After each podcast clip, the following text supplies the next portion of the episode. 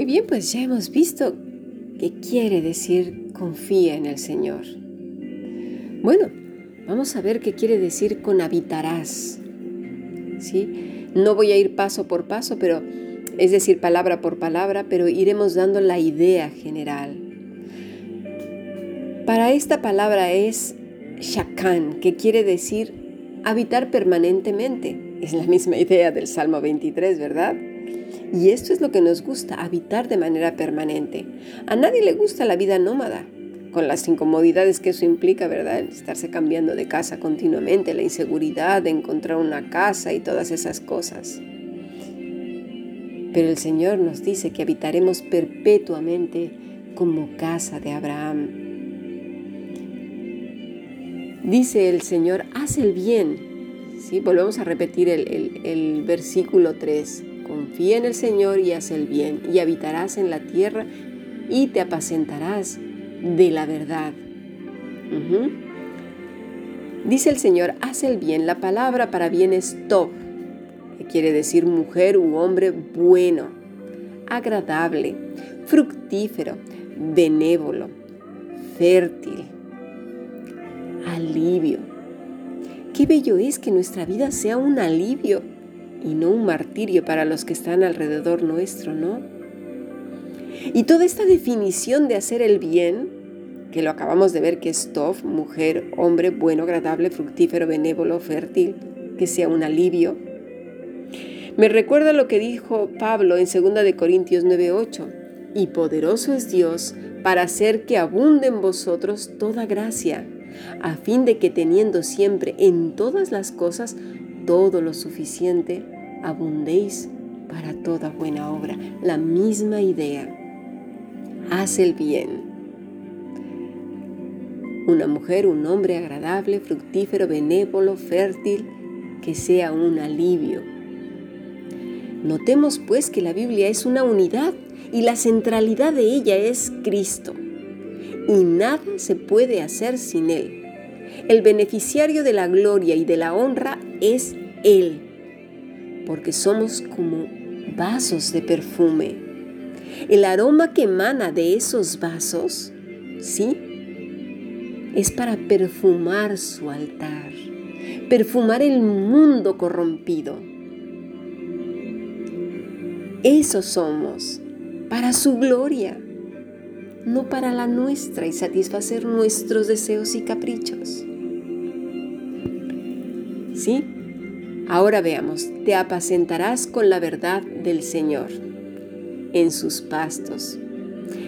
Esto de apacentarse es la misma idea de la oveja del Salmo 23, que permanece al lado de su pastor, que se alimenta del bien y la misericordia, que le siguen todos los días, que la vara y su callado le infunden aliento, que su copa rebosa y que su cabeza está ungida con el aceite del buen pastor que la cuida, la protege, la mima, está cerca de ella, la corrige, la disciplina y la vuelve a traer hacia él. La oveja está por gracia al lado de su Señor y ella vive agradecida. Se alimenta solamente de Él, de lo que le da su buen pastor. Aquí entonces hay una palabra que me encanta porque tiene que ver entonces con esa expresión del Salmo 23, me pastorearás. Con lo que vimos ayer, con las columnas que pastoreaban Israel, ¿os acordáis? La palabra a la que me refiero es ra, que quiere decir apacentar un rebaño, pastar, de un jefe que pasta, de un pastor. Es así que vemos una oveja fértil que da evidencias de que pertenece perdón, a la familia real. Ahora bien, en el versículo 4 vemos esta misma idea de una oveja que se acerca a su amo, que es maleable en sus manos. La palabra maleable en castellano quiere decir que puede ser moldeado o trabajado con facilidad. Y eh, me refiero directamente al versículo 4 cuando dice, deleítate en el Señor. Y es esta misma idea, una oveja que se recrea en su amo, que es maleable en sus manos. Esa es la palabra deleitarse. Sí, en castellano deleitarse quiere decir moldeado o trabajado con facilidad. Dios quiere que cada día seamos más dóciles, menos tosudos. Quien se deleita en el Señor es dócil, es maleable. Cristo va formándose en él día a día. Y volvemos otra vez a la idea del Nuevo Testamento donde Pablo nos la aclara. En Gálatas 4:19, hijitos míos, por quienes vuelvo a sufrir dolores de parto hasta que Cristo sea formado en vosotros. No se trata de lo que queramos, sino lo que deseemos. Es que Cristo se ha formado en nosotros. En griego es morfó, que quiere decir moldeado. Es la misma expresión que a su vez tiene su raíz en morfe, que es forma figuradamente la naturaleza, es decir, que nos deleitamos en que la naturaleza de Cristo vaya tomando forma en nosotros día a día. ¿Qué deleite es eso? Ese es el deleite, que Cristo sea formado en nosotros.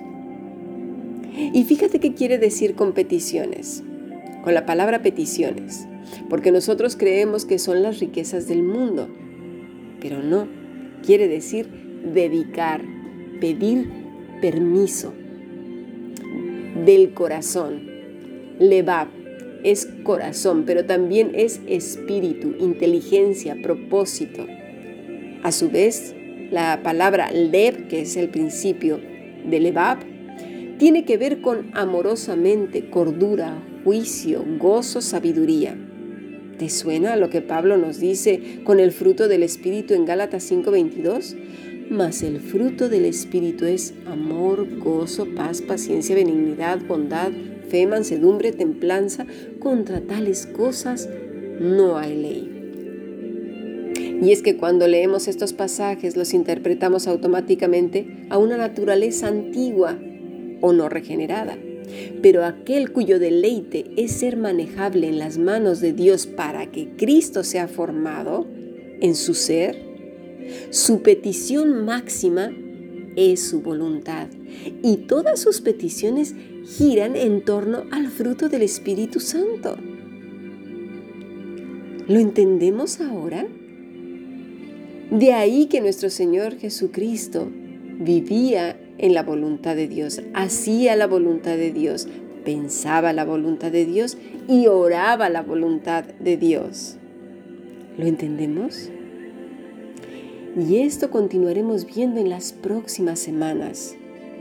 Que Cristo sea formado en nosotros, que las peticiones de nuestro corazón cambien de un hombre, una mujer que antes no había sido regenerada, a una regenerada, que se vea claramente la realeza en nuestras vidas, como se vio en la vida de nuestro Señor Jesucristo desde que fue concebido como hombre hasta que fue resucitado.